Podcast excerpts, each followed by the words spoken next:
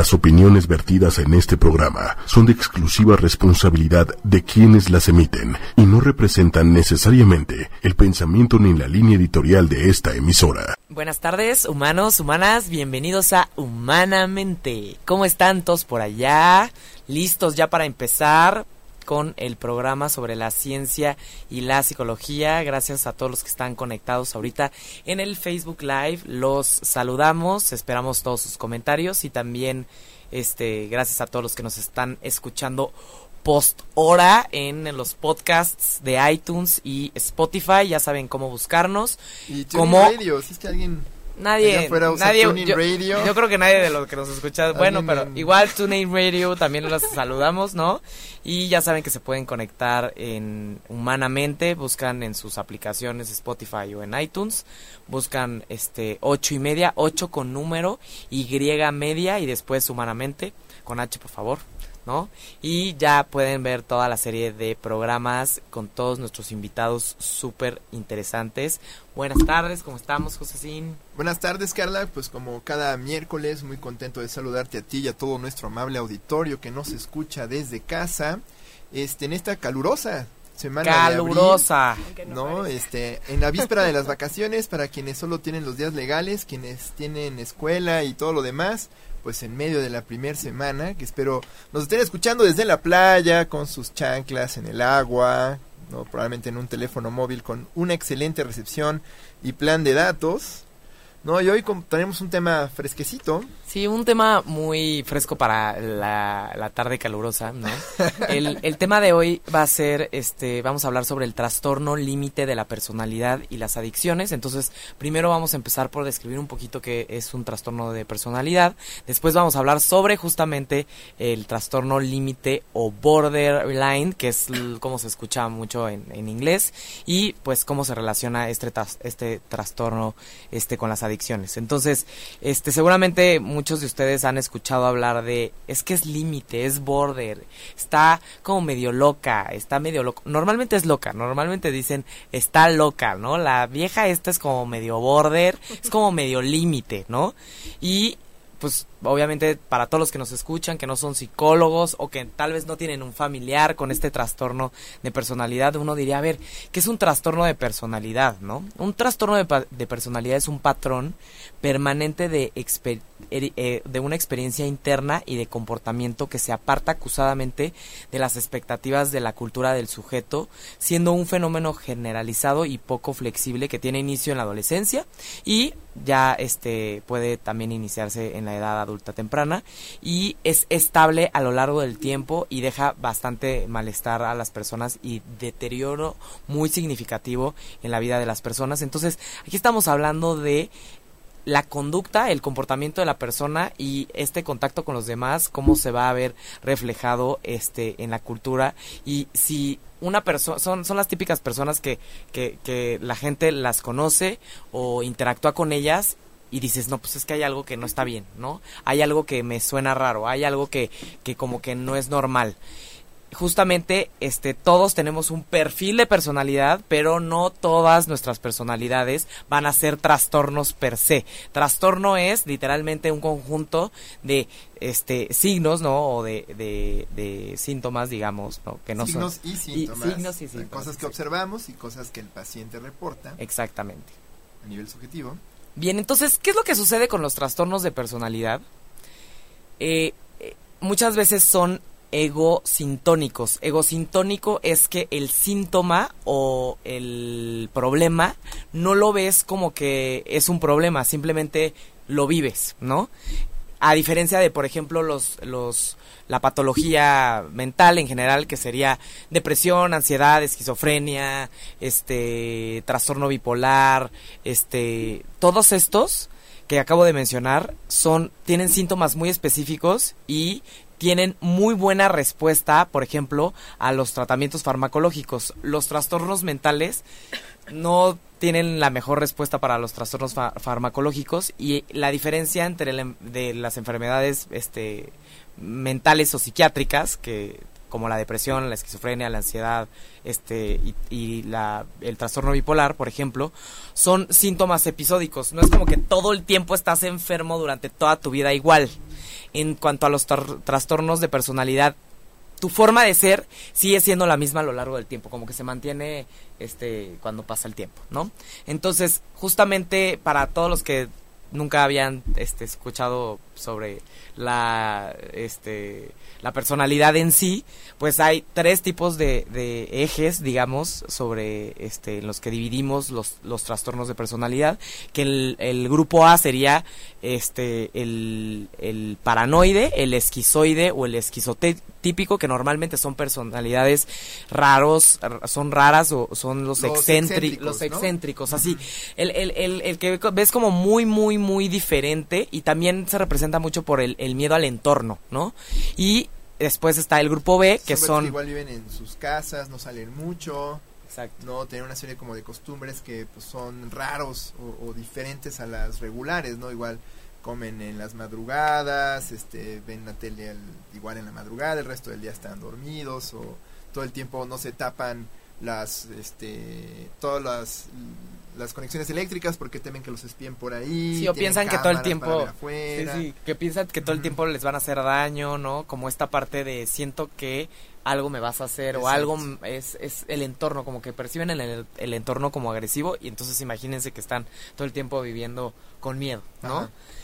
El, el, grupo, el grupo B serían los dramáticos, emocionales o, o este erráticos, que es el, el antisocial, el límite, que es del que vamos a hablar el día de hoy, el histriónico y el narcisista, que ahorita no nos vamos a meter a describir cada uno de ellos, y se caracterizan justamente por la inestabilidad emocional extrema y la dificultad para controlar este las emociones, ¿no? Los, impulsos. Justo. Bien, y el número el grupo C serían los ansiosos y temerosos, que son el trastorno por evitación, el, el, la dependencia, este y el obsesivo compulsivo, ¿no? Que sería ya también en, en comúnmente este presentan mucha ansiedad o miedo exagerado por la pérdida del control de sí mismo o de los demás. Entonces son muchísimos trastornos de personalidad que para los psicólogos cuando nos enseñaron este antisocial, límite, eh, decíamos, no, pues es que yo soy el A, yo soy el B, yo soy el C. Ay, soy narcisista. Yo cuando iba al, psicólogo, para todos los que están escuchando, cuando estaba yendo con la, con la psicóloga hace mucho, cuando estaba en la licenciatura, le decía, ay, no seré esto. Siempre como que trataba de encasillarme en uno. Acuérdense que un trastorno de personalidad es cuando ya hay un deterioro muy observable en las interacciones, en el comportamiento, en las decisiones de la persona. Entonces, todos tenemos un perfil de todas estas que mencionamos, pero no necesariamente tenemos un trastorno, ¿ok? Eso es súper importante que todos lo sepamos. Entonces, antes de continuar, yo creo que siempre es importante hacer la aclaración. A pesar de lo que escuchen aquí, jamás se autodiagnostiquen.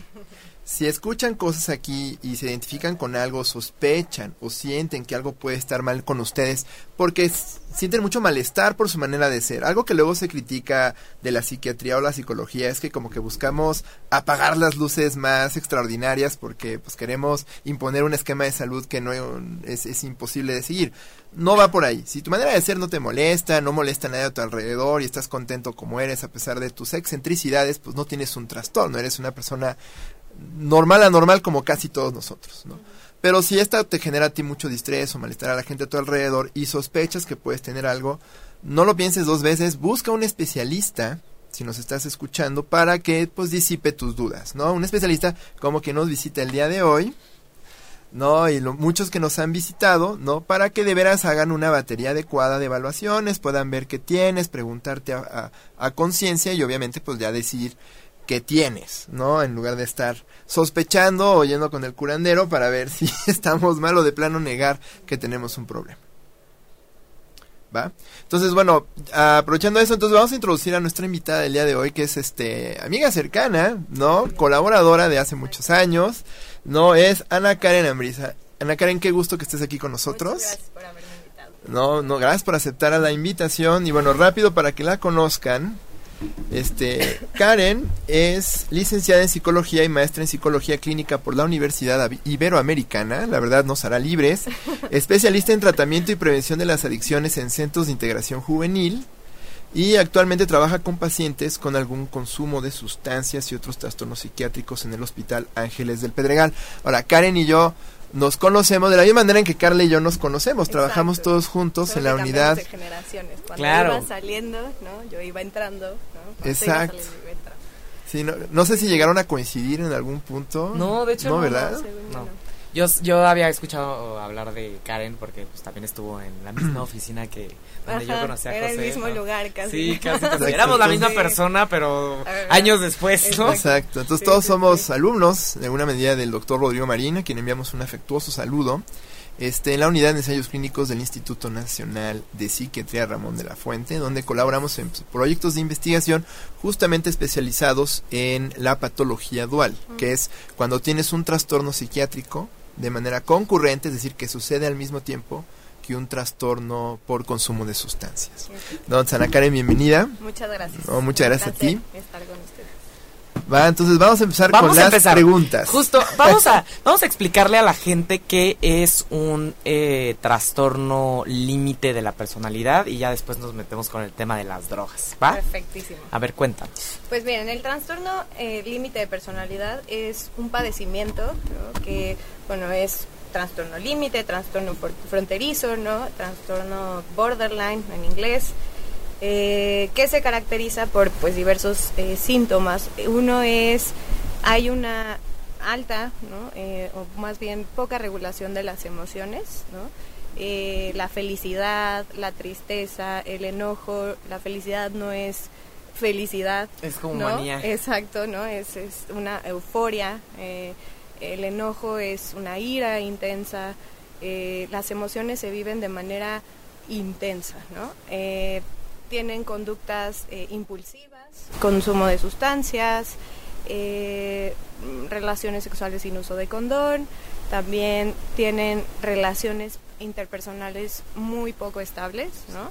Generalmente tiene, tienden a devaluar o idealizar a la, a, la, a la pareja o a las personas, ¿no? O sea, es como de te adoro porque eres todo para mí y un día te veo feo eres mierda porque no me deseas. Eso que nos pasa cuando no apenas nos estamos enamorando y eso que nos pasa cuando de repente nos enojamos con nuestra pareja, pero eso pasa eh, eh, la mayor parte del tiempo con las relaciones que, que tienen, ¿no?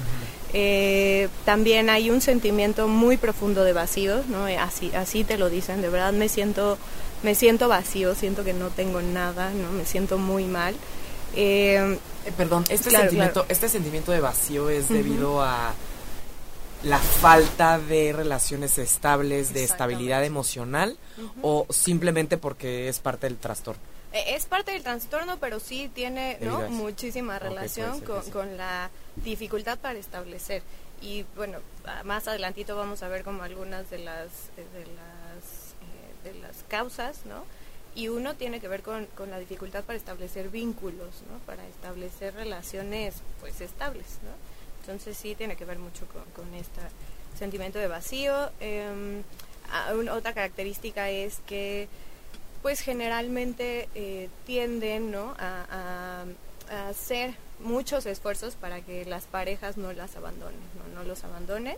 Tienen mucho miedo al abandono y entonces con el objetivo de que no los abandonen, pues... Se desviven por ellos. Exactamente, se desviven o, o amenazas, ¿no? Amenazas de suicidio, amenazas de hacerse daño y entonces, pues, eh, ¿no? También tiene que ver con las relaciones. Te persigo a todos lados. Exacto, O sea, manipulan, son manipuladores. Son manipuladores con el objetivo de que no los abandones. De retener. ¿no? De, de, que te quedes conmigo. ¿no? E, ese es el objetivo. Y ah, otra característica también es que eh, tienen eh, problemas con la autoimagen, ¿no? Por ejemplo, las pacientes o los pacientes con TLP, con trastorno límite de personalidad, pues generalmente eh, tienen comorbilidad con algún trastorno de la conducta alimentaria. Entonces, bueno, o sea, en general, ¿no? Es un sentimiento de vacío, relaciones interpersonales muy poco estables, este verlo todo en extremos blanco o negro lo cognitivo es o todo negro o todo blanco no y este sentimiento de, de, que no no me abandones no y bueno conductas como cutting o autolesiones que en general Bien. A ver, si los que nos están escuchando a alguno les suena, dejen de pensar en esas personas, mejor hay que ver si realmente este van con eso porque uno podría decir, no, pues es que tengo a una amiga, ¿no? Que es súper impulsiva, que se la vive tomando. Mi esposa, ¿no? Sí, tiene pésimas decisiones siempre. Puede ser, pero puede ser que su perfil sea así, no necesariamente hay un trastorno. Y que justamente eso, o sea, no en algunas ocasiones, pues te puedes molestar y realmente llegar eh, a estar muy enojado o puedes estar feliz y sentir la emoción, pero es algo que pasa la mayor parte del tiempo en su vida diaria, ¿no? Y entonces termina afectando mucho cómo me relaciono con el otro. Exacto. Una de las cosas más importantes es esa, ¿no? La, relación con, los, demás. Se ve mermadísimo. Digamos que todos en algún punto podemos llegar a ser un poco extremos. Exacto. En circunstancias desesperadas o cuando no estamos en el mejor de los momentos. Pero digamos, cuando este actuar extremo es la constante, entonces ya estamos hablando de un trastorno. Exacto. Cuando he tenido pérdidas de relaciones, amigos, trabajo. Muy bien, muy bien. Ahora, ¿de dónde viene el trastorno límite de la personalidad? ¿Por qué las personas la gente son tan extremas, impulsivas, ven todo como blanco y negro, tienen relaciones inestables, este, sienten las emociones así? Pues hay como en todas las eh, los padecimientos, pues es multifactorial, ¿no? Eh, hay teorías que hablan, o bueno, podríamos dividirlo como en ambientales, ¿no? Eh, hereditarios. Hay teorías que hablan, por ejemplo, de la dificultad o de los primeros años, ¿no? De la infancia, como la dificultad de la mamá para establecer un vínculo con, con, su hijo, ¿no? y eso pues va eso es lo que con lo que va creciendo el niño dificultad para ir estableciendo vínculos a lo largo de la vida Ah, también pues eh, situaciones eh, de mm, abuso sexual, ¿no? Eh, algún abuso psicológico, abuso físico durante la infancia. durante la infancia haber tenido pues estos eventos traumáticos hace que los, los pues los niños vayan generando cierta inseguridad y dificultad para establecer relaciones y pues eso es una característica muy común en los pacientes con TLP y pues también está la parte hereditaria, ¿no? la parte hereditaria de pues si algún familiar que tiene depresión, ansiedad o el mismo trastorno, pues eso también va a influir en, en que haya mucho más riesgo de que haya pues un trastorno límite de la personalidad, ¿no? Es multifactorial, entonces a ver, todo en psicología es multifactorial, chavos.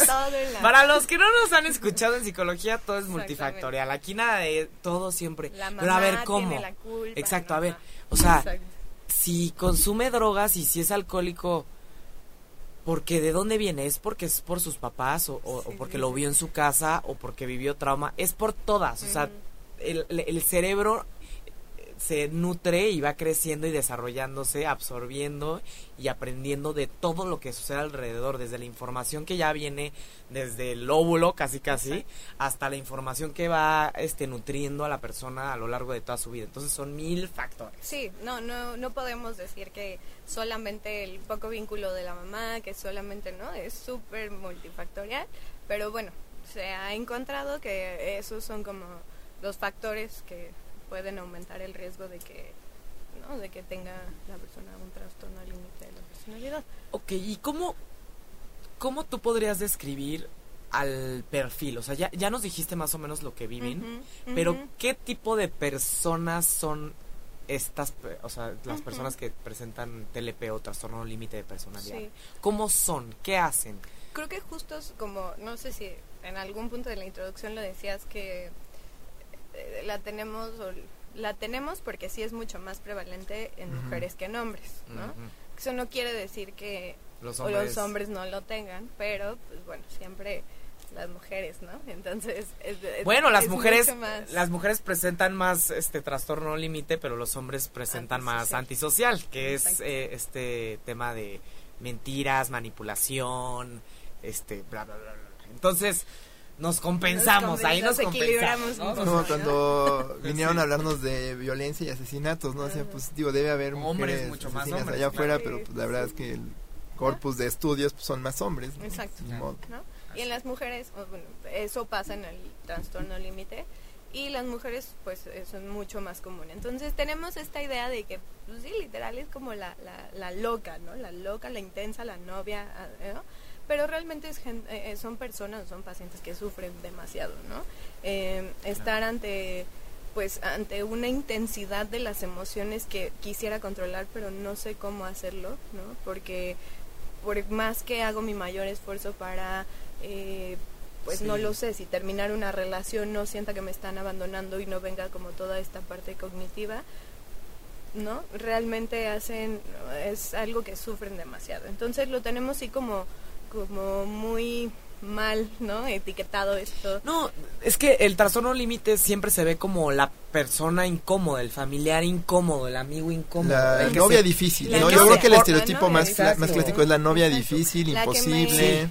exacto, la que me intensa, pero realmente es un sufrimiento por parte del paciente, ¿no? Sí, yo sé que a lo mejor del otro lado no no la pasan tampoco bien, pero la paciente realmente o los pacientes está haciendo lo posible, ¿no? Quiere quiere tener todo el mundo quiere tener relaciones estables, pero su yo interno, la persona comunicándose con sí misma y su control de los impulsos no le permite, ¿no? Exactamente, ¿no? Entonces, pues sí son pacientes que tienen muy poca tolerancia a la frustración, ¿no? Eh, el hecho de que pongas un límite, digas no, este, como cerito, ¿no? Sí, sí, sí, les cuesta mucho trabajo, ¿no? Esto, eh, la poca tolerancia los hace enojar, pero no es un enojo como ¡Ah! cualquiera, ¿no? Es un enojo muy intenso que para controlar, exacto, es muy complicado.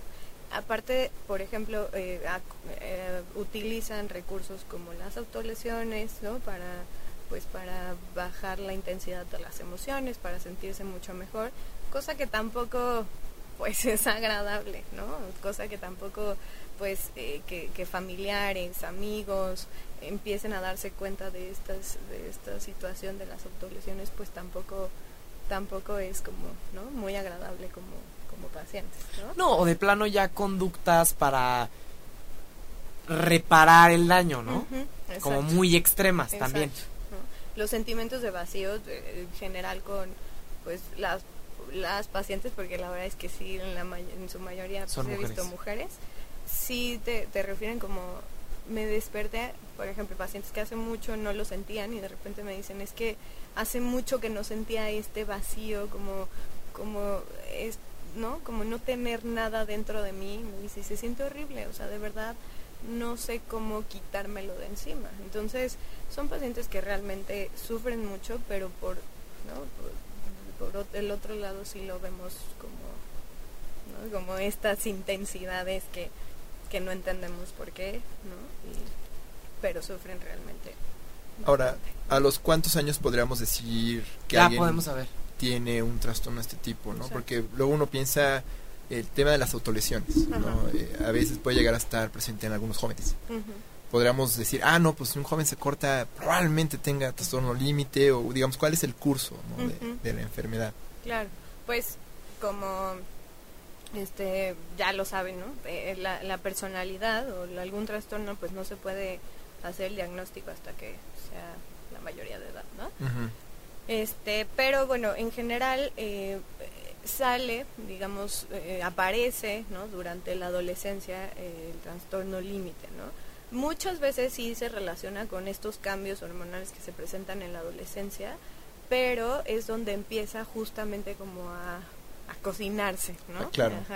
Entonces, durante la adolescencia, sin embargo, pues ya como eh, la adultez, ¿no? Como el inicio de la adultez es donde ya vienen como los síntomas principales y donde se agravan mucho más, ¿no? Entonces es un poco así, en la adolescencia es donde podemos ir identificando algunos síntomas. En un momento dado podríamos intervenir a tiempo en, la adolescencia como para evitar que se que florezca, ¿no? Exacto, podríamos identificar cuáles son los síntomas que se presentan, ¿no? A lo mejor una poca regulación de las emociones, autolesiones, o sea, que empiezan, ¿no? Como como a salir algunos síntomas, entonces yo creo que es importante. Y la persona va a seguir teniendo trastorno límite. Exacto. Pero va a ser consciente y en lugar de que sea justamente egosintónico, que es, pues es que yo tengo problemas con mi pareja y van al psicólogo porque tienen problemas con la pareja, cuando en realidad tienes problemas porque tienes trastorno límite. en lugar de ser consciente, porque, a ver, para las personas es muy complejo aceptarse a sí mismas como que porque la personalidad es lo que eres, es parte de tu identidad. Claro. Y aceptar que una parte de tu identidad es un trastorno es rudo, ¿no? Es muy complicado. No, la palabra trastorno ya es. Suena como deforme, ¿no? Oh, a ver. Enfermedad. Exacto. Exacto. Entonces, imagínense lo que le cuesta a una persona y los años y los problemas y las discusiones y las cortadas y las regresadas y va y si quiero y no quiero y todo para que una persona diga, ah, o sea, es que tengo una forma de interactuar con el otro que me está causando problemas y me va a seguir causando problemas si no trabajo o trato de este mejorar esta interacción que estoy teniendo con los demás y conmigo misma, ¿no? O conmigo mismo. Exacto. Muchos de los pacientes, con, bueno, de las pacientes, sí, de, los, sí, ah, de las personas que tienen trastorno límite, empiezan con algún trastorno de la conducta alimentaria, ¿no? Em, me ha tocado que cuando empiezas a explorar ¿no? sobre pues la evolución del padecimiento, pues empiezan con eh, conductas eh, como ¿no? bulimia, anorexia, después como que pasan a las autolesiones y después pasan como no este a, esta pues inestabilidad ¿no? no conductas sexuales de riesgo el consumo, de, sustancias. entonces eso sí digo no cada paciente es diferente y cada evolución es distinta, pero sí he, podido ¿no? observar que inician con algún trastorno de la alimentación, después como autolesiones, después consumo de sustancias, conductas sexuales de riesgo y entonces eh, es como puedes ir identificando pues no cierto como que eso no quiere decir que eso no quiere decir que si tienes un tras o tuviste un trastorno alimenticio, hoy ya tienes un trastorno límite de la personalidad. O si alguna vez tu hijo este se cortó, no quiere decir que ya tenga un trastorno límite de la personalidad. Aquí son como patrones de conductas de otros trastornos, porque el, el, el cutting también es este una conducta autolesiva, el consumo de sustancias también son trastornos diferentes que si se juntan y los ponemos en una en una línea del tiempo, pues parece que se están presentando acomodaditos. Ajá, exacto. yo, yo estoy pensando más bien en alguien que igual en algún momento dado tiene un pariente, ¿no? Que tuvo un trastorno de la conducta alimentaria y se atendió, no sé, en Ellen Klein o lo que sea. Sale y de pronto empieza a presentar consumo problemático de sustancias. Entonces van, lo atienden el consumo de sustancias y con la misma sale y empieza a presentar otro tipo de... Y nunca le habían dicho que tiene esto. Puede que aquí haya un diagnóstico oculto. Que nos, nos lleva a otra pregunta. ¿Con qué otros padecimientos se confunde comúnmente el trastorno límite? Sí, agregando un poquito de lo que es, o sea, la sintomatología principal, entonces no es tanto las conductas de riesgo, ¿no? Sino la cuestión emocional. De la personalidad. lo que eres tú, brother. lo que eres. Qué triste, es que suena feo, pero es lo que eres. Hay una parte de ti que... De las emociones intensas, ¿no? Exacto. Y ¿Cómo sientes? Entonces, este, sí, no es como per se cada una, ¿no? Sino las emociones en general. Y se puede pues se puede confundir con depresión, ¿no? Por, algunos síntomas, este sentimiento de vacío, ¿no? Eh, la, tristeza muy intensa que se puede presentar. También se puede eh, confundir con déficit de atención, ¿no? Por la ansiedad que pueden llegar a tener, la impulsividad que tienen los, los pacientes. También se, se confunde con ansiedad, ¿no? Ansiedad generalizada. No ansiedad como la que todos tenemos cuando vamos a alguna situación. No, trastorno de ansiedad. como la que yo siento antes de cada programa, que nos dicen en cinco minutos, ¿no? ya pueden compartir. Yo, ¿eh? Entonces sí, esa no. La ansiedad disfuncional. exactamente, la ansiedad que, que genera problemas, ¿no? Entonces se puede confundir con esa, también con, con con déficit de atención, con depresión y con ansiedad. Yo creo que serían como las más comunes, ¿no? Entonces. ¿Y con algún otro trastorno de personalidad? Con algún otro trastorno de personalidad. Eh, creo que en general trastorno depresivo también por las em, los intentos de suicidio, por ejemplo, ¿no? Con algún otro trastorno de personalidad, no lo sé, no, no me había como se me vino a la mente ahorita la canción de Borderline. Sí, de, me encanta cómo lo hubiéramos puesto de fondo. Casi, Al principio lo hacíamos, ¿recuerdas? Lo hacíamos antes, sí, sí, canciones al productor. Y después cambiamos y empezamos a cantar de repente mientras estábamos. Y ahorita teníamos hace mucho que no cantábamos. Ahora, ¿qué tan común es? Es muy... O sea, hay muchas personas eh, en, en, las, en los conteos, ¿no? Diagnósticos con este trastorno, no es tan común, es más bien raro. Pues bueno, es, es más común en mujeres que en hombres. Em, en, población general no, pues, pues ¿no? O sea, entramos como en este dilema de sí es muy común, no es muy común. Digo, en, porcentajes, en cifras, entre el 1 y 3% de la población lo tiene, ¿no?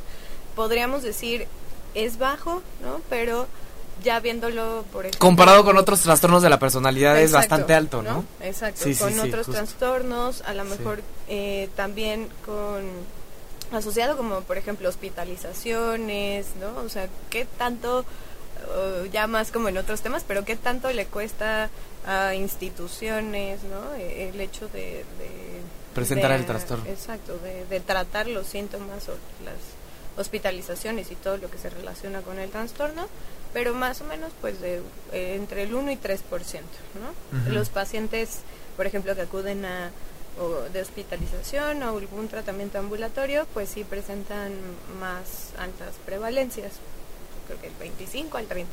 Que, que si nos ponemos a ver, de todos los trastornos que vemos, ¿no? De los más altos, por ejemplo, es el trastorno límite, el trastorno obsesivo compulsivo, este, porque generan mucha disfunción. Entonces necesitas acudir a tratamiento para justamente son personas que están con su mente con pensamientos muy específicos, ¿no? En el caso límite es es que no quiero que me abandone mi pareja, es que este no quiero que me corran de mi trabajo, es que esta persona es todo o nada, o son como emociones muy extremas, me acabo de pelear y ya siento culpa otra vez. Y en el caso del obsesivo compulsivo, pues está de no, pues tengo que lavarme las manos todo el tiempo. No, salgo de mi casa pues, porque me desacomodaron el closet, ¿no? Exacto. Entonces, como generan mayor, un, nivel de disfunción muy extremo, pues se notan más. se notan más y acuden más a tratamiento. Es más diagnosticado. Exacto. Pero eso no quiere decir que un esquizoide esté encerrado en su casa y tal vez un día decide suicidarse, ¿no? Y nadie supo si era esquizoide o, no, porque realmente nunca acudió a tratamiento. Entonces, sí, sí, sí es interesante que probablemente sea la misma incidencia, pero no lo medimos. Y puede que sea baja, pero una de las cosas del TLP es que hace que sí requieren bastantes hospitalizaciones, ¿no? En el sentido de eh, intentos constantes por quitarse la vida, pues eso sí amerita, ¿no? Eh, internamientos. Digo, bueno, habrá eh, terapeutas que a lo mejor no estén como muy de acuerdo con esa parte, pero al menos sí creo que es súper importante eh, tener hospitalización ante esa situación. Entonces, podríamos pensar que las prevalencias son bajas, pero ante esta situación de riesgo y que necesitan acudir a tratamiento, pues sí, sí es bastante elevado los costos que trae para, este claro, que no suceda en mucha gente no quiere decir que no sea un problema a considerar. Exacto. Bien, y, y platícanos del el tratamiento. Una persona escucha el programa ahorita humanamente y dice, fuck, mi mamá, fuck, mi prima, no, mi novio, mi novia. Con razón mi novia está haciendo todo lo que está haciendo, pero la amo. Quiero seguir con ella y quiero que busque ayuda. ¿Qué tipo de tratamiento es el ideal para este o el más efectivo para el trastorno? Porque sabemos perfecto que hay este este pues constelaciones y otros tratamientos como Nova Reiki, energías una manoseadita no este eh, este cómo se llama piedritas, piedritas de calor no, yo digo que mientras lean la Biblia todos los días se encomienden. Se juren no se juren. bien pero basado en ciencia qué realmente es efectivo para el trastorno el sacerdote. Sí Sí, este, pues bueno, sí, sí, eh, como José, ¿no? Comentó al inicio, es sumamente importante que acudan con un especialista para que el especialista realice el diagnóstico adecuado. ¿Quién es el especialista? Los especialistas, pues los psicólogos y psiquiatras. ¿no? Psicólogos y psiquiatras en general, la verdad es que, que tengan un poco más formación hacia el lado psiquiátrico, hacia el lado médico, ¿no? Eh, las pacientes con trastorno, los pacientes con trastorno límite, sí es sumamente importante que tengan un tratamiento farmacológico para eh, pues poder tratar eh, síntomas como la impulsividad. Depende mucho del caso, por supuesto, depende mucho de la persona. Ahora la ciencia ha avanzado más hacia el dar tratamientos este dependiendo de las características de cada una de las pacientes, ¿no? No tanto que tienes trastorno límite de la personalidad, entonces pues te voy a dar A, B, C y D de medicamentos, sino tienes trastorno límite, pero en ti específicamente podemos ver que pues eres mucho más impulsiva y tienes mucho más, eh, pues no sé, problemas con tu autoimagen, entonces el tratamiento va mucho más enfocado a trabajar esos aspectos. Entonces, este pues sí es muy importante dependiendo del caso, pero sí es importante la parte farmacológica con un psiquiatra y la parte eh, terapéutica con un psicólogo y no este esos son como ¿Qué tipo de psicólogo? Psicólogo porque los, los psicoanalistas han estudiado mucho el trastorno límite de la personalidad. especialista, bueno, la misma clasificación diagnóstica viene, de, Kernberg. Otto, nuestro Otto. que lo estudiamos mucho en la licenciatura. Tiene un tratamiento basado en transferencia que es un constructo del psicoanálisis, que tanto veo cosas de mí en mi terapeuta. Sí, muchas de, muchas de las teorías van enfocadas en, en psicoanálisis, ¿no? En que no lo que les platicaba de que no hay un vínculo adecuado durante la infancia con la mamá. Digo, viéndolo como desde ese sentido, pues la parte psicoanalítica podría funcionar, ¿no? Yo les que, o sea, mi, mi formación y mi, mi, experiencia va mucho más en el sentido de fármacos y terapia cognitivo-conductual.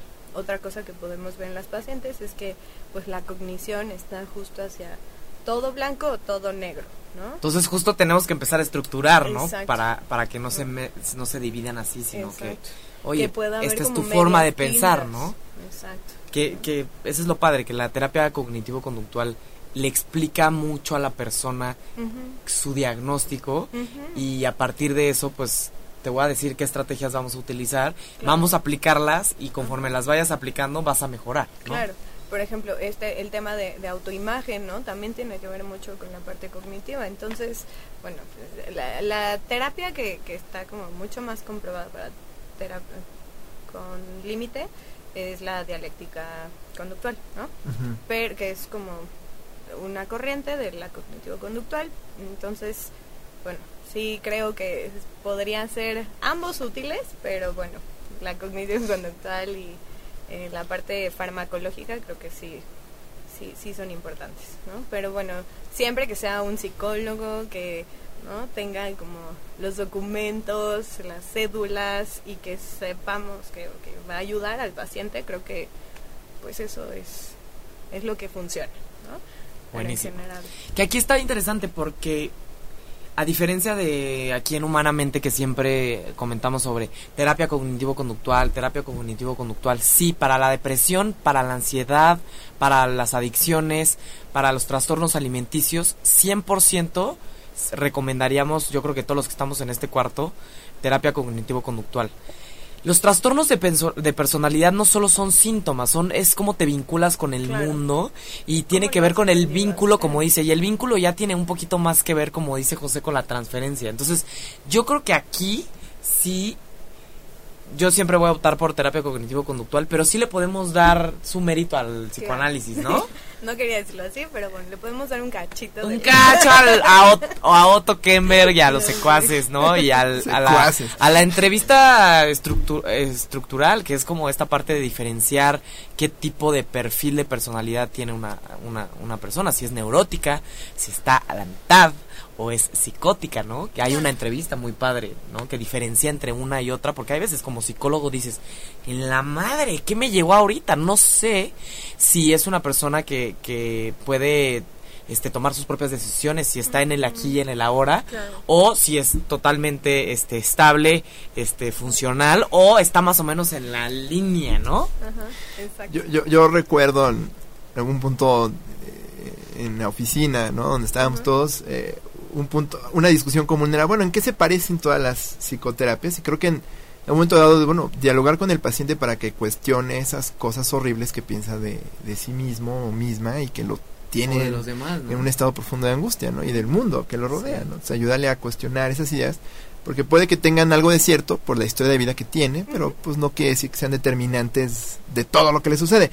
Que obviamente se dice bien fácil, ¿no? Desde un lugar de salud, ¿no? Hablar de estos cuestionamientos, pero justo cuando alguien está en una condición que amerita el tratamiento, pues esta idea es muy difícil, o, o igual se entiende, pero bueno, ya aprender a asumirla y vivir a partir de ella es más complicado. Claro, no, y Yo ahí para la parte de terapia y, psicología, este, sí añadiría que me, sí, justo el cuestionar, creo que lo dijiste muy bien, cuestionar lo que está sintiendo el paciente, lo que le está pasando, cómo se percibe a sí mismo y a los demás, pero justamente también crear un vínculo con el paciente, porque tal vez el paciente nunca pudo vincularse con nadie, ¿no?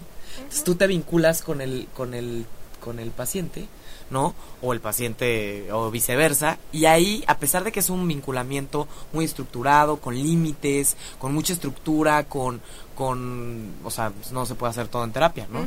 Pero justamente es y por eso se recomienda que a los este a los a los pacientes se les vea siempre a la misma hora este en el mismo día ¿por qué? porque hay una estructura y hay y hay un ok yo sé que cada semana a cierto horario voy a esperar esto de esta otra persona, ¿no?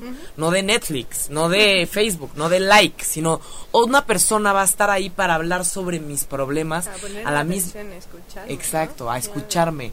Y, y me va a me va, me, va, esperemos que sea buen psicólogo, me va a comprender, me va a empatizar, me, me va a decir, me va a indicar, ¿no? O, me va a, a, apoyar en ver la luz en el camino, digamos, ¿no? Exacto.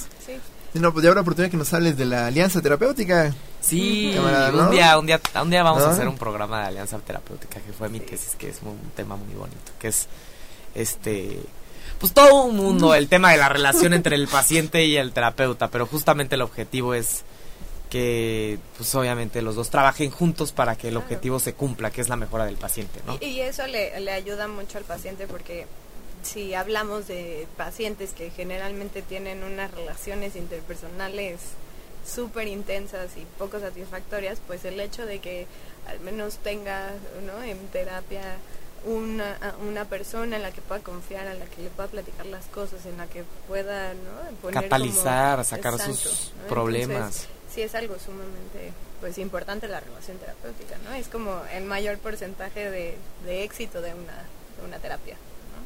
Bien, entonces después de haberlos puesto nuestra súper estrellita, los psicólogos clínicos y, y, cómo es que somos importantes para el mundo, ¿no? Sí valemos, aunque sí parezca. Valemos, ¿eh? Sí valemos, luego, luego, creen que no valemos, que hay que ser neurocirujano. Me acuerdo la entrada de la fuente decía, solamente los neurocirujanos curan porque pues así se meten con tu cerebro y le sacan ahí las cosas. Le pero cortan el, el, cable y vámonos. pero, aunque no lo crean, contamos. yo, yo, yo he tenido pacientes que es impresionante cómo los ves después de un tiempo. y los ves y dices, a este parece que le metieron un bisturí y le cortaron y fue él mismo trabajando. Entonces, que no nos vengan a decir. No, no nos bien, aquí estamos. No, también le decimos, le mandamos un saludo a la doctora de la Fuente, que la respetamos muchísimo y la amamos. La amamos, nos, creo que nos ha enseñado. Ella fue la que nos enseñó. La verdad, todo este tema de semiología nos lo enseñó la doctora de la Fuente. Yo he tenido oportunidad de ver a mis pacientes con ¿no? TLP por pues, claro, claro. le mandamos también un afectuoso saludo. le mandamos muchísimo cariño y bueno, este, esperemos siempre le vaya muy bien, ¿no? Se le quiere y bueno, creo que es, inevitable, ¿no? Ella nos enseñó a identificar estos trastornos. Todos tomamos, creo que su módulo de semiología y todo eso. Claro. creo que estamos repitiendo sus palabras tal, tal por cual en algunos casos, ¿no? Entonces le mandamos un saludo con mucho cariño. Y bueno, volviendo a la cuestión de, bueno, las adicciones. Las adicciones, a ver. Ya dijimos que se presenta cutting, se presenta vacío, impulsividad, eh, ira, Pero, pues obviamente cuando las personas empiezan ya a tener, este, empiezan a entrar a la adolescencia, a la adultez, empiezan a, tener contacto con sustancias, este, ¿por qué tienen contacto con sustancias las personas? O, con sustancias es alcohol y drogas, ¿ok? Tabaco, alcohol y drogas. ¿Por qué? Pues justo lo que hemos venido platicando, ¿no? Uno de los síntomas es la impulsividad, ¿no? Y otra es eh, las emociones sumamente intensas. Entonces, y baja tolerancia a la frustración. Baja tolerancia a la frustración, la búsqueda de la recompensa, creo que también eso no, lo había mencionado, pero todas estas características pues hacen que las personas con TLP sean mucho más vulnerables a las sustancias, ¿no? La impulsividad, o sea, yo no cuando tengo alguna sustancia pues no voy a evaluar las consecuencias o los riesgos que esto, ¿no? O tomar esto me puede traer. sí, como que pues, piensan mucho en el presente, ¿no? Es, es, parte de la satisfacción inmediata, no, pienso las consecuencias. Exacto.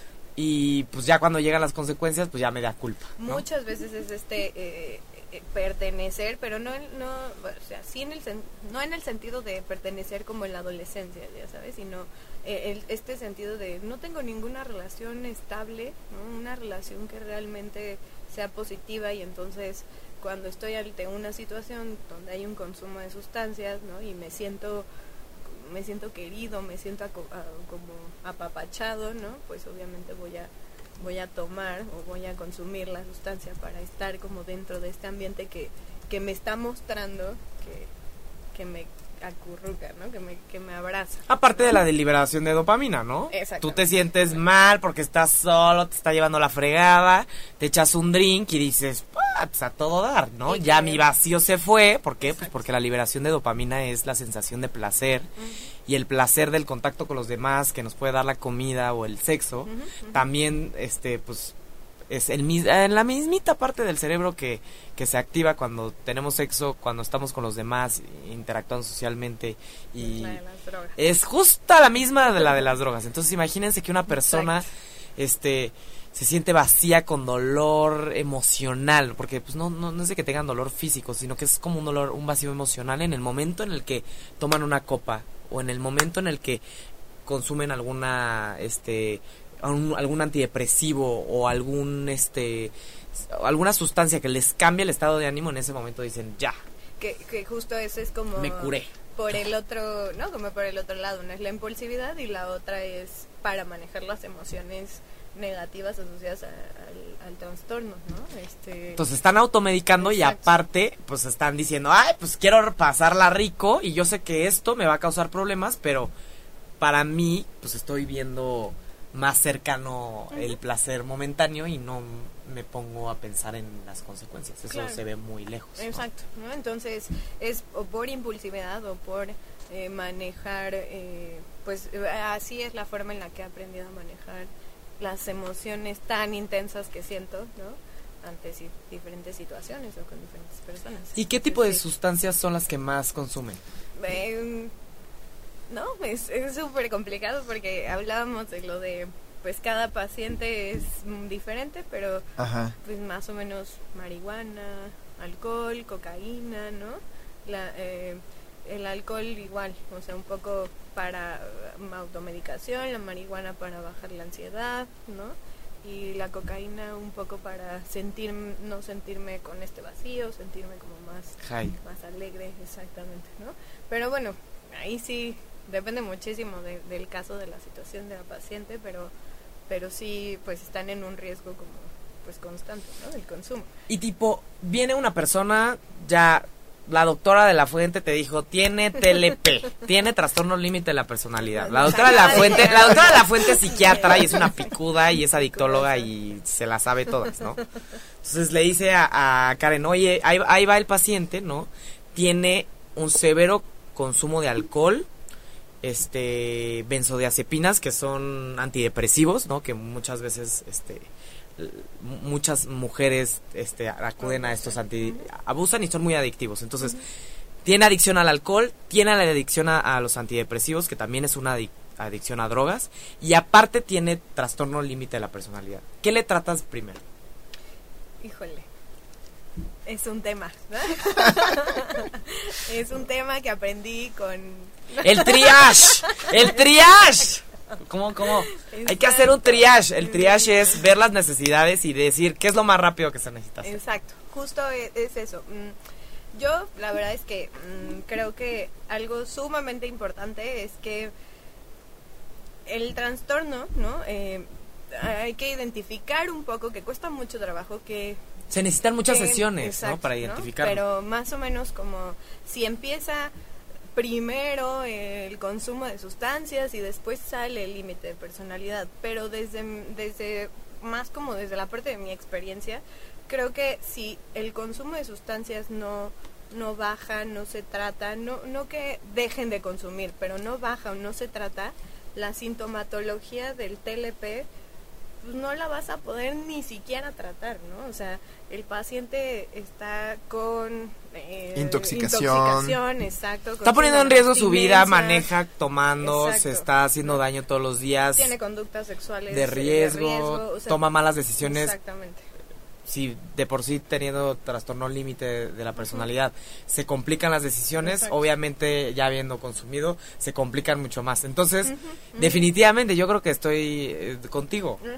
Primero, vamos a tratar las adicciones, el tema de las sustancias y ya sobre la mancha vamos viendo ya, porque el, el trastorno límite de la personalidad o la impulsividad per se, sin tener conductas de riesgo como el consumo de sustancias, puede que discutas con la otra persona, ¿no?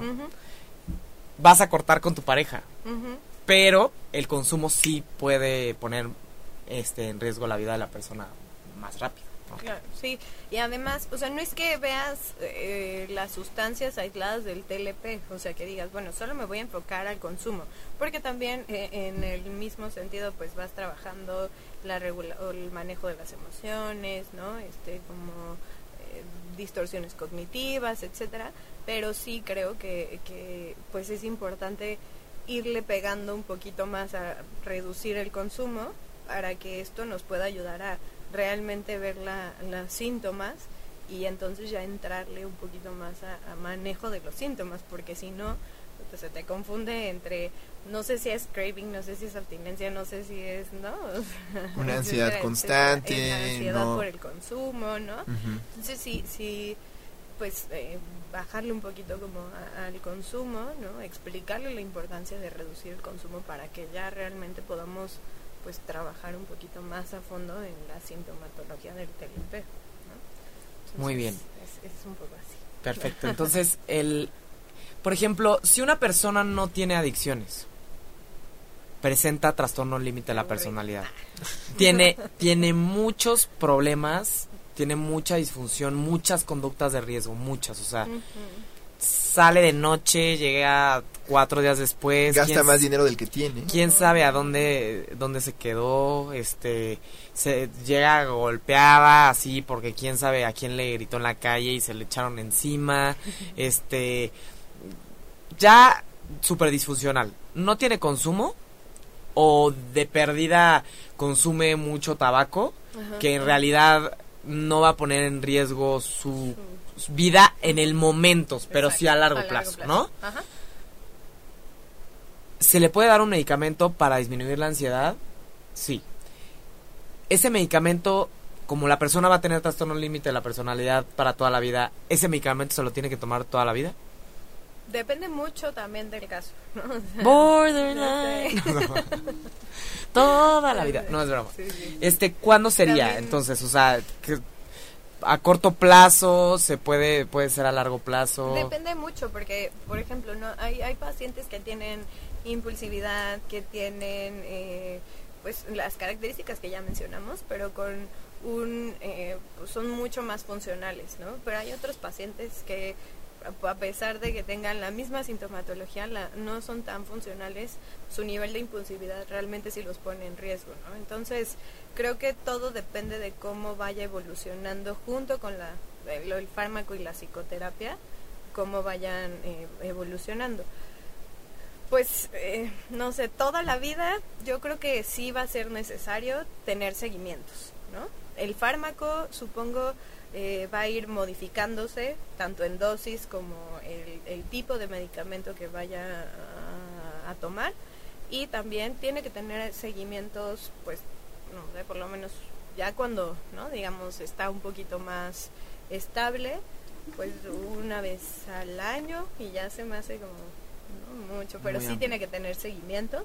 El medicamento yo creo que baja en dosis y eh, se puede ir modificando dependiendo de cómo vaya evolucionando el TLP o los síntomas del TLP y este y en dosis el tipo de medicamento y sí tiene que tener seguimientos pues tanto en psicoterapia como la parte psiquiátrica no entonces no es no la toman un periodo de tiempo y ya después se olvidan porque justamente luego eso pasa no se no hay seguimiento. lo toman exacto lo toman un periodo de tiempo no hay seguimiento no hay cambio eh, del fármaco y entonces pues recaen ¿no? y empiezan otra vez como con este círculo de, síntomas que, que pues, no están padres ¿no? entonces entonces no, no se piense que en tres semanas de tratamiento se va a curar ¿no? o sea que hacer un seguimiento a largo plazo y no tiene cura o sea eso tienen que saber. No hay cura no pero la persona claramente mejora o sea el, el, ser humano es increíble por eso, porque aunque una persona tenga una enfermedad crónica, ¿no? Como son los normalmente los trastornos mentales, ¿no? La persona tiene la capacidad de cambiar la estructura de su cerebro con el lenguaje, con la terapia, es hermoso. Entonces, nunca nada está perdido, pero tienen que saber que pues es un problema que se va a presentar a lo largo de muchos años y puede que la persona aprenda a manejar la conducta y los impulsos, pero va a estar ahí, el, porque ya se formó el cerebro. Se puede modificar, pero hay que desformar lo que ya está formado, ¿no? Exacto, claro, aprender. Yo creo que no, no, no es motivarse, ¿no? Sea, que nos escucha y dice, chispa, entonces, ¿para qué empiezo el tratamiento si nunca va a terminar? Creo que hay, hay gente notable que, que puede vivir una vida de triunfos a pesar de una condición como esta. Un caso que me viene a la mente relativamente famoso es esta actriz Catherine Zeta-Jones, ¿no? Que ha sido muy vocal acerca de su diagnóstico. Ah, ella tenía trastorno bipolar. ¿Ah, sí? ¿Ah, sí? Sí, o tiene trastorno No sabemos. Creo que, tenía, creo que tiene trastorno. ¿Trastorno bipolar? Ah, chispas. Bueno, pero es un poco lo mismo. Lo mismo, digo, son tratamientos a largo plazo. De hecho, el trastorno bipolar muchas veces es comorbido con. Es decir, el trastorno bipolar ah, muchas veces. Se puede confundir. muchísimo, muchísimo. Yo, mismo me eh, el, el trastorno bipolar es muy común que, que, se confunda con trastorno límite o que se presenten los dos al mismo tiempo porque el trastorno bipolar presenta mucha impulsividad. Ajá, ese, ese sí. sí, exacto. Pero en general pasa con todos los trastornos. El, eh, no es, como dice José, no es desmotivar para que no busquen un tratamiento, sino es yo eh, hay opciones para hacer mejor las cosas, ¿no? O sea, para, para aprender a manejar mejor mis emociones, para tener mejores relaciones, para tener un mejor trabajo, etcétera, ¿no? Entonces no es, no se desmotiven, vayan a tratamiento, pues. Bien. Entonces, ¿alguna recomendación este que quieras este extender para los que nos escuchan, que puedan acceder a él en Google, en YouTube, en Netflix, en alguna película, en algún libro? Pues mm, en el sentido no tanto como de trastorno límite, un libro que me gusta mucho y que tiene que ver más como con autolesiones, ¿no? Es este libro de autolesión de Dora Santos. Creo que es muy útil. No es tan, bueno, más bien no está enfocado a trastorno límite, pero sí, eh, si hay algún paciente con trastorno límite que pues, está escuchando y tiene algún ¿no? autolesiones, pues podría serle muy útil porque vienen como hojitas que les pueden ayudar a, controlarlo, ¿no? También vienen eh, algunas hojitas para controlar las emociones, cosa que puede ¿Hojitas? Hojas, eh, algunas hojas, este mm, eh, algunos hay, ah, como autorregistros. Ah, ya, ya, ya, unas hojas de trabajo para poder se las da, extender a los a los pacientes. Sí, como un autorregistro que eso les puede ayudar a ir identificando y a controlar un poco más las emociones y que eh, muy cognitivo conductual obviamente. Sí, exacto. Y que puedan evitar el, el, el auto, la autolesión, ¿no? En, creo que es eso, ¿no? Este, que acudan a tratamiento, o sea, eso creo que sí es algo sumamente importante, que, que acudan a, a un especialista, ¿no? Que realmente les pueda hacer el diagnóstico, un especialista formal. Pues, claro, claro, claro. Que no tenga ahí un cursillo nada más. Exacto, un coaching. Yo, yo creo que si podríamos recordar alguna película, este, creo que la de 13, ahorita me está acordando, ¿no? Es, estas este esta las chavita adolescentes, las adolescentes que es esta chavita que se que tiene conductas autolesivas que se corta que tiene una relación complicada con su mamá que está como creciendo y empieza a consumir sustancias y, y empieza a tener también conductas sexuales de riesgo no que que justamente representan mucho la idea. Entonces para las mamás y los papás que nos escuchan, si quieren saber más o menos si su hija está presentando trastorno límite de la personalidad o su hijo, pueden ver esta película. Si, recuerden que, que los síntomas tienen que ser muy notables, o sea, si no estamos hablando de un perfil de personalidad y eso no es un trastorno. O que pueden ser propios de la adolescencia, ¿no? Sí. Pero claro, porque los adolescentes son borders, todos yo creo, ¿no? Yo fui border, yo creo, cuando, cuando son, estaba Es un periodo interesante en la vida de todos, y lleno de aprendizajes intensos, pero valiosos. y sí, algún contacto en donde sí, exacto, las personas te puedan contactar. Este... Sí, pues pueden seguir mi, mi página de Facebook. ¿Sí? Es Ana Karen Ambris, Psicología Clínica. Creo que está como guion, Psicología Clínica. ¿Un correo? Eh, mi correo es AKAF, mis iniciales, Ana Karen Ambris Figueroa, guion bajo 11, arroba hotmail.com. Y bueno, este, estoy en el Hospital Ángeles del Pedregal y tengo otro consultorio, entonces bueno cualquier situación que, que les pueda ayudar, con todo gusto, ¿no? Estoy a sus órdenes. Buenísimo. Entonces, AKAF-11 arroba hotmail. Buenísimo, pues este Karen, es un gustazo tenerte por aquí. Es un tema súper interesante el trastorno límite, definitivamente. Este, me, me parece buena idea empezar a, clavarnos en el tema de los trastornos de personalidad, ya que los describimos todos. Ya hemos hablado del, del trastorno narcisista de la persona, ah, exacto, ¿no? hemos hablado de la codependencia, pero no del trastorno este de, dependencia, ¿no? Dependiente, que son cosas distintas, pero es parecido. Entonces, estaría padre, ¿no? Después, ya hablamos de, del TOC también, nos faltaba justamente hablar de, del trastorno límite de la personalidad y me gustaría ya después armar un programa para este para el trastorno histriónico de la personalidad, que es muy interesante. Sí, bueno, por supuesto que hay material para mil programas más. Así es. En la, en, si nos vamos con la psicología. la psicología y bueno, el, fenómeno de la bestia humana. La bestia humana. No, pues muy bien. Pues un saludo a Carla que nos escuchó en vacaciones, ¿no? Que nos mandó un mensaje bien interesante. Este, gracias por escucharnos.